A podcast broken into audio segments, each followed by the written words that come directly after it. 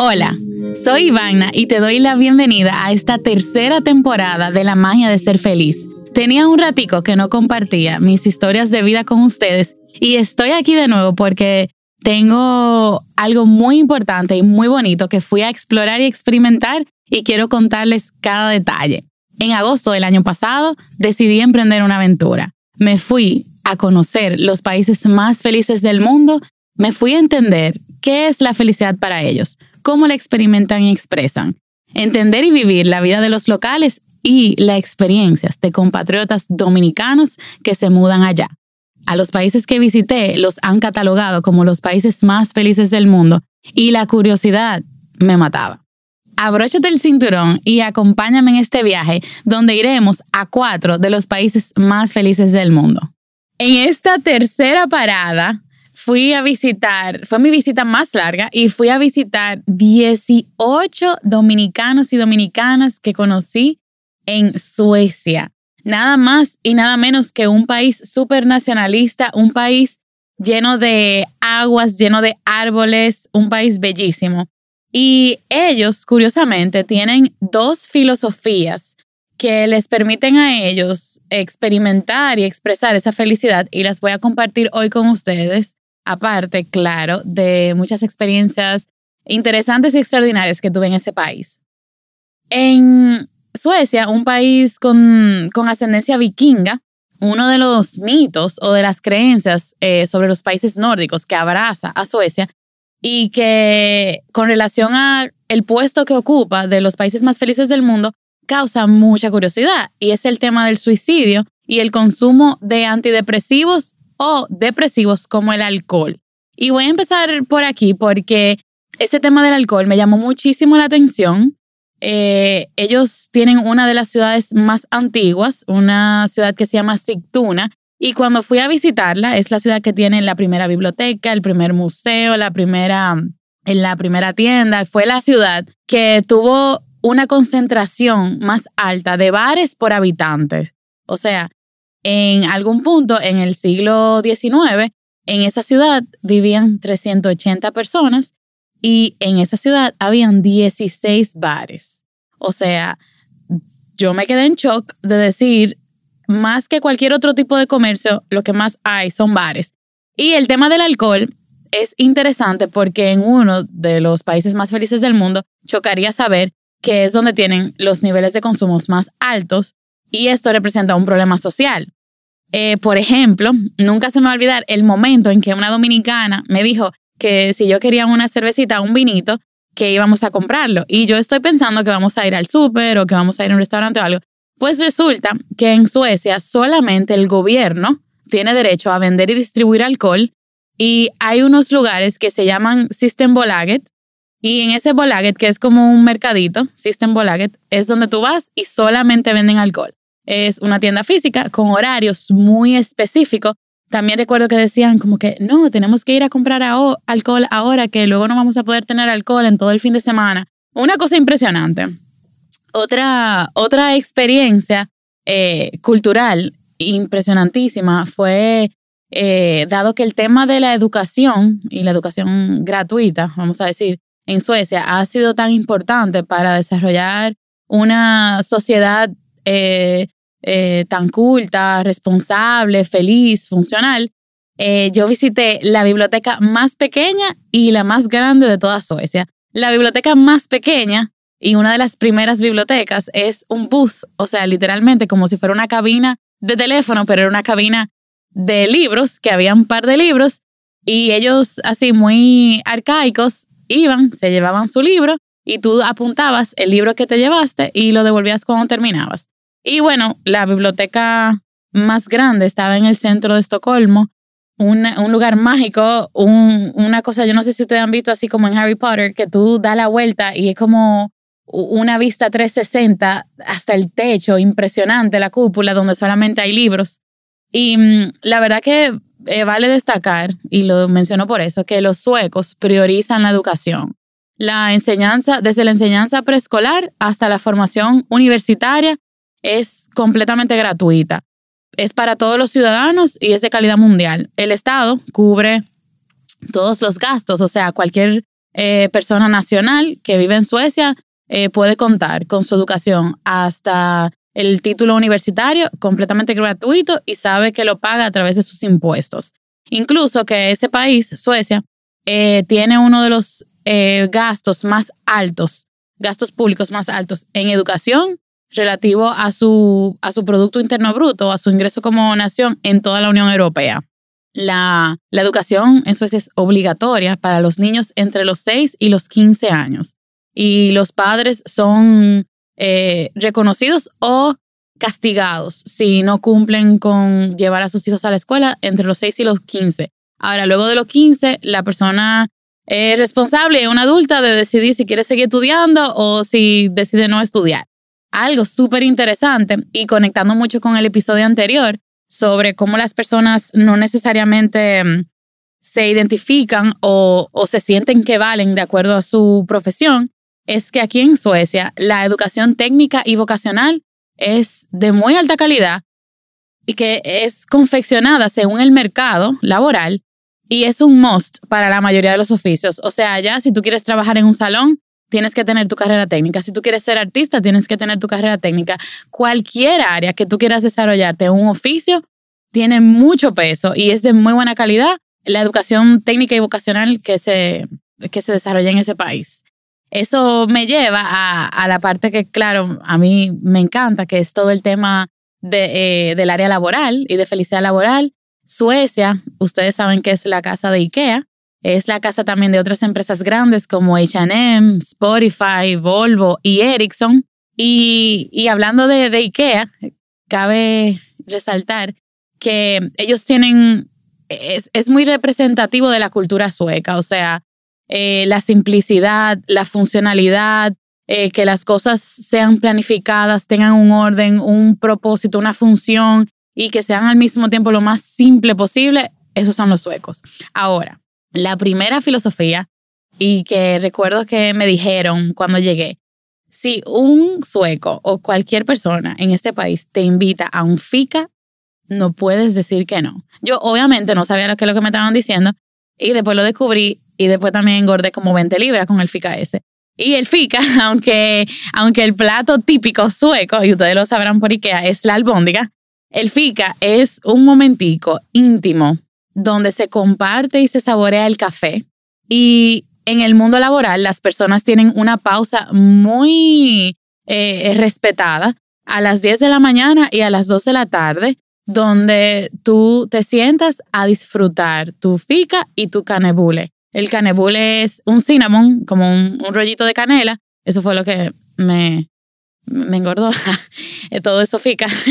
y ese momento es tan curioso que el sueco, como los otros nórdicos, son personas eh, frías, secas, eh, mantienen su distancia personal, mantienen su privacidad y, mantienen esa distancia y se siente.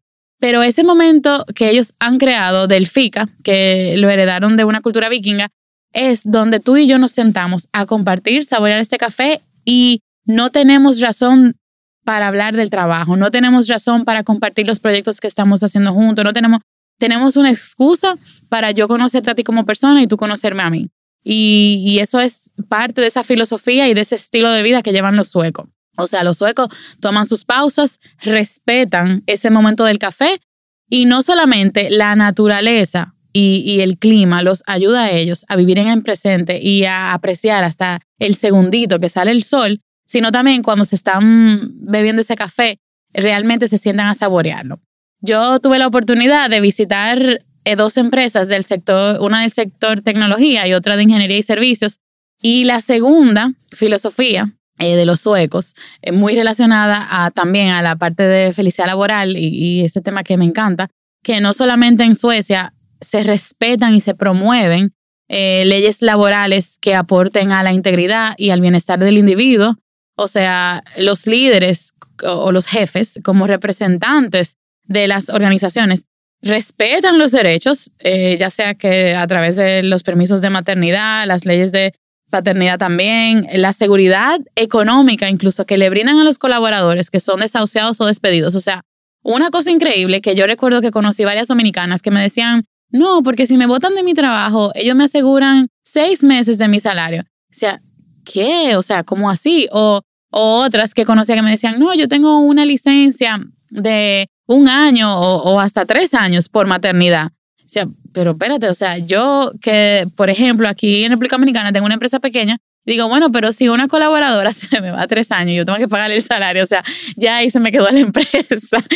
Entonces, para mí es, es muy interesante ver cómo el gobierno y las organizaciones promueven ese bienestar, pero el sistema está hecho para que eso funcione. Por ejemplo, cuando tú trabajas en una empresa, algo que eh, los dominicanos que entrevisté ya me explicaban y que, claro, que ellos quizás pudieran tener eh, mejor mejores detalles, es que las pensiones, o sea, cuando tú aportas a tu pensión, tú sabes que ese dinero no está en una cuenta tuya, sino que se lo están dando a otra persona que se está pensionando hoy. Pero es el mismo sistema que apoya a que el día que seas tú, otra persona te va a dar su dinero o tú vas a recibir del dinero del otro.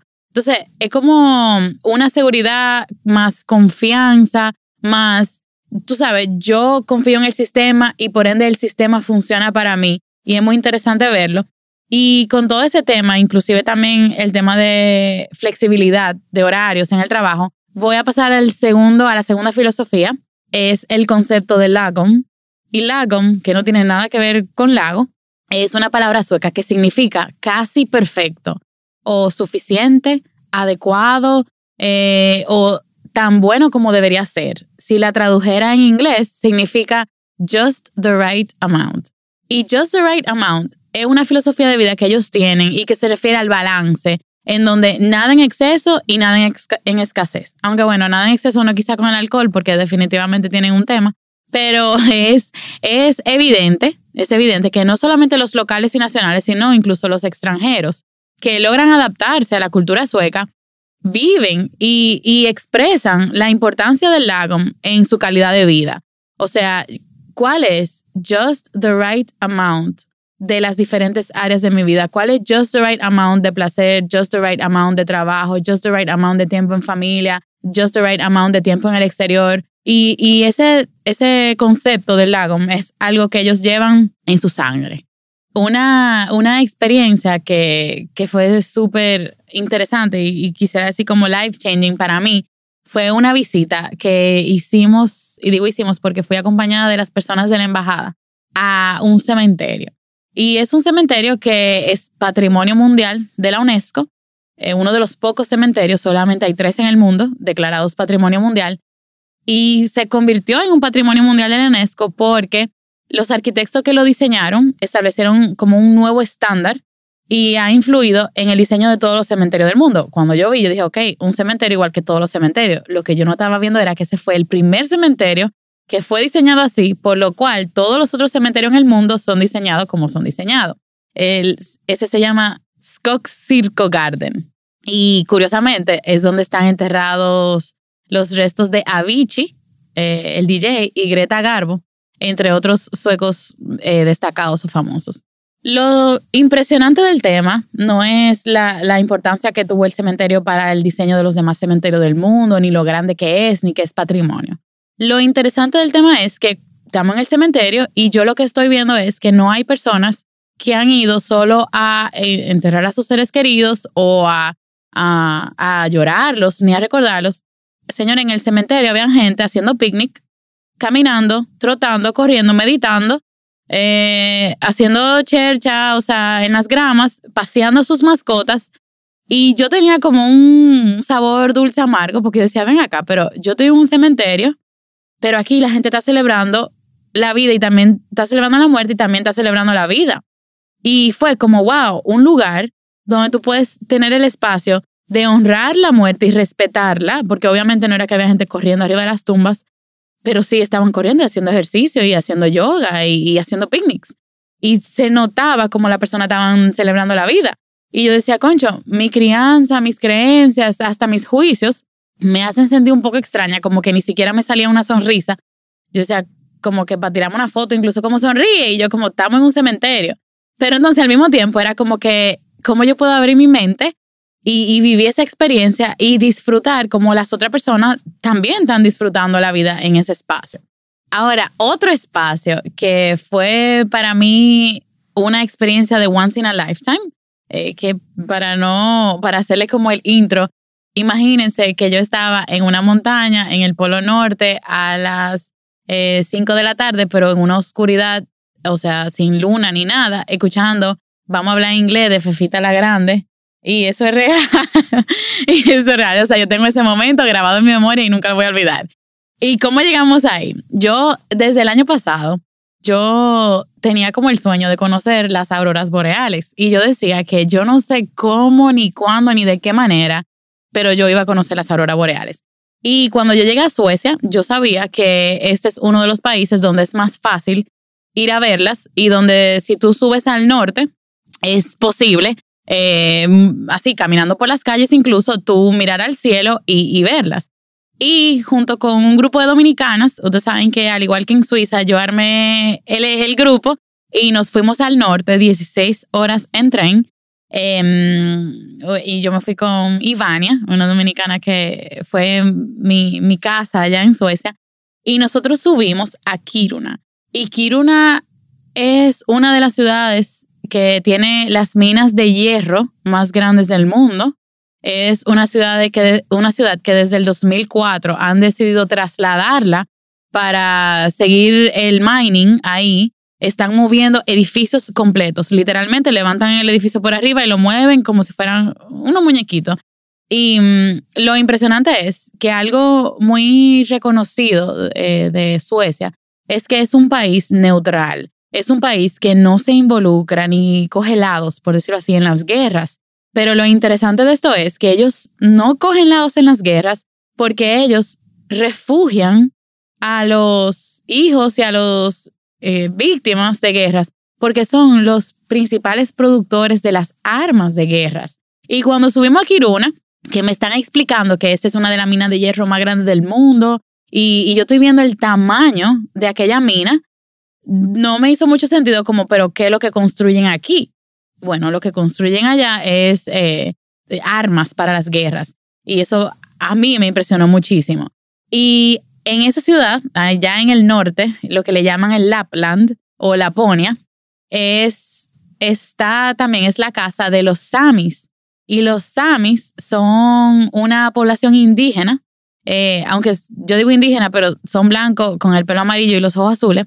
Cuando me dicen indígena, yo me imagino otro tipo de indígenas como en, nuestros, en, nuestra región. Y ellos se dedican al pastoreo ártico de renos, eh, renos semisalvajes que viven en las montañas y ellos se dedican a pastorearlos, a la pesca, a las casas. Y ellos son eh, generación de nómadas y son hijos de nómadas. O sea, son personas que andan con, vamos a decirle, casas de campañas para tener una imagen visual. Y ellos andan con sus hogares en la espalda y lo construyen donde van. Ellos van en busca de alimento, ellos andan con, con su familia. La familia de Samis que yo conocí cuando fui allá al Polo Norte era una mujer y su esposo y sus tres niños. Y tú ves al niño de tres años que tú lo dejas y él coge su hacha, pica su madera y está poniendo el pecadito en el fuego y comiendo lo que acaban de cazar y parece de película. Em, la verdad que junto con ellos nosotros nos fuimos a ver las auroras boreales y subimos, vamos a decir que salimos de la ciudad, que se llama ciudad, pero es más bien un pueblo, Kiruna.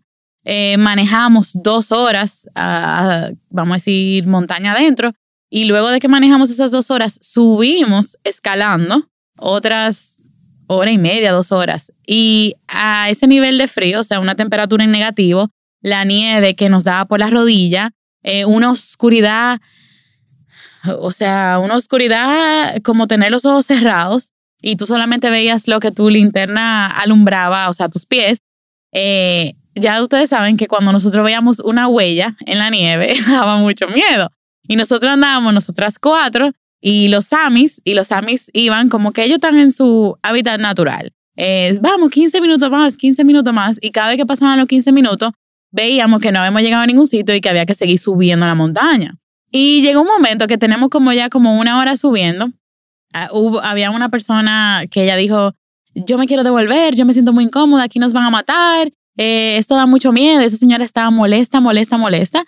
Pero nada, había que seguir subiendo porque a dónde tú ibas a coger. Si tú tenías dos horas subiendo una montaña en medio de la oscuridad, o sea, negro, en un frío infernal, o sea, era imposible. Nada, subimos, subimos, subimos. Y ya cuando estamos llegando a subir, yo dije, bueno, papá Dios, yo pagué esto con tarjeta, o sea que yo me imagino que si me desaparezco en algún momento van a ver cuál fue mi último gasto y más o menos a quién fue el gasto.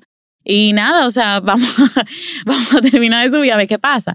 Cuando terminamos de subir, que llegamos como a un, si fuera, imagínate, cuando tú llegas como a un cultivo de arroz, que tú nada más ves así como horizonte, o sea, tú nada más ves tierra, pero en este caso todo lo que había era nieve, negrecito, negrecito, negrecito, y en el fondo se veían más montañas y, y, árboles grandísimos. Y cuando estamos arriba, que fue que yo puse a Fefita la grande, pues dije, mira, si yo voy a morir, yo voy a morir feliz, vamos a resolver esto, pero aquí vamos a hablar inglés y todo el mundo bien. Y todas las demás se estaban como molestando, todo el mundo estaba incómodo. Y el Sami, el señor este, mm, que está liderando como la visita, la, la expedición, dice, ok, ahora vamos todos a apagar nuestras luces. y ahí una de las dominicanas dijo, no, hasta aquí llegué yo, este hombre está loco, ¿qué es lo que está diciendo que apaguemos la luz? Y yo, bueno, ni yo voy a apagar mi luz. Yo había estado muy obediente todo el camino hasta ese momento. Él dice, vamos, apaguen las luces. Entra a una cabañita que él montó. O sea, él de repente, porque él se nos fue adelante en un momento, armó como, como una cabañita y hizo un fuego adentro y tiene su hacha y tal, la esposa preparándonos de que un té y unos pancakes. Señores, hay que apaguen las luces.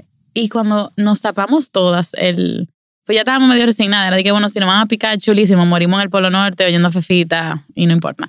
Cuando tapamos las luces, eh, ahí fue que vimos eh, las auroras boreales. Y yo sé que cuando se ven en la foto, es impresionante, pero se ven estáticas. Y cualquiera cree que tú vas a mirar al cielo y vas a ver, así como tú ves las nubes, eh, que aunque están en movimiento, es tan lento que no se percibe. Yo pensaba que era exactamente en ese mood lo que iba a ver, como un cielo que tiene reflejos verdes, rosados, rojos, pero no.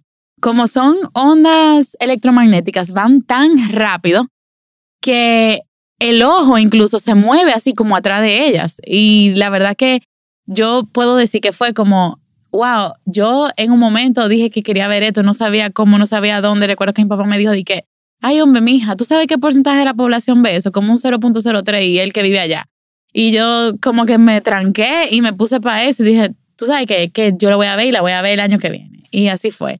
Em, fue una experiencia increíble y muy bonita. Y otra, antes de, de dejar eh, eh, el círculo polar, polar, ártico en Kiruna, ahí en el norte, otra actividad que hicimos que también me causó como me causó como ruido al principio porque como amante de los animales y, madre de mascotas, yo creo mucho en, en, cuidar a las mascotas y tratarlas casi, que, casi como si fueran humanos. Y fuimos a la comunidad, a unas comunidades que hacen dog sledding. Y yo decía, espérate, ¿cómo es que estos pastores alemanes van a tener la fuerza, o, o Siberian Huskies van a tener la fuerza de llevar un trineo con estas cinco gente?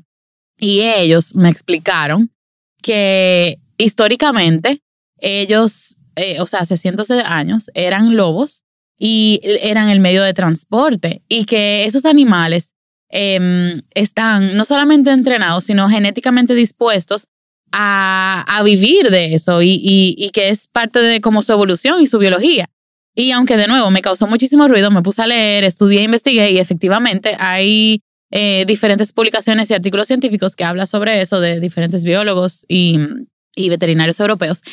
Y, señores, ver cómo ellos, su medio de transporte, la caza y la pesca, eh, sus días, que a veces durante el verano duran 24 horas de sol, y, o al revés, durante el invierno, y durante el verano duran 24 horas de pura oscuridad y el sol o la única fuente de luz es la luna, uno empieza a entender cómo tú desarrollas un estilo de vida que te hace sentir feliz, que te hace sentir responsable, que, que se vuelve sostenible. Y es que tú te vuelves uno con esa naturaleza y tú te adaptas a, a, las preferencias, a la, a, la salud, al bienestar del animal y te adaptas al bienestar del ambiente que te rodea y te adaptas a la luz del sol o a la luz de la luna, a las plantas, a los árboles, a los lagos y toda tu vida Eh, o sea, todo lo que comes sale de la tierra, todo lo que haces tiene que ver con esa tierra.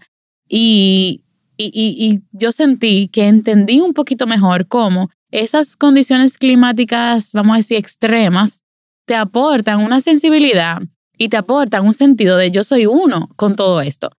Y yo creo que eso, o siento que eso para mí influyó muchísimo en cambiar mi perspectiva de, no solamente de la felicidad, sino de, de quién yo soy en relación con el mundo.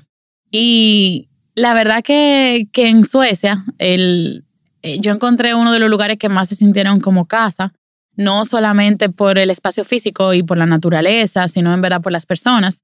Esa frase de que some people just feel like home, yo encontré muchas allá. Yo tuve la alegría de conocer y entrevistar 18 eh, dominicanos, incluso también paraguayas, venezolanas, peruanos, mexicanos.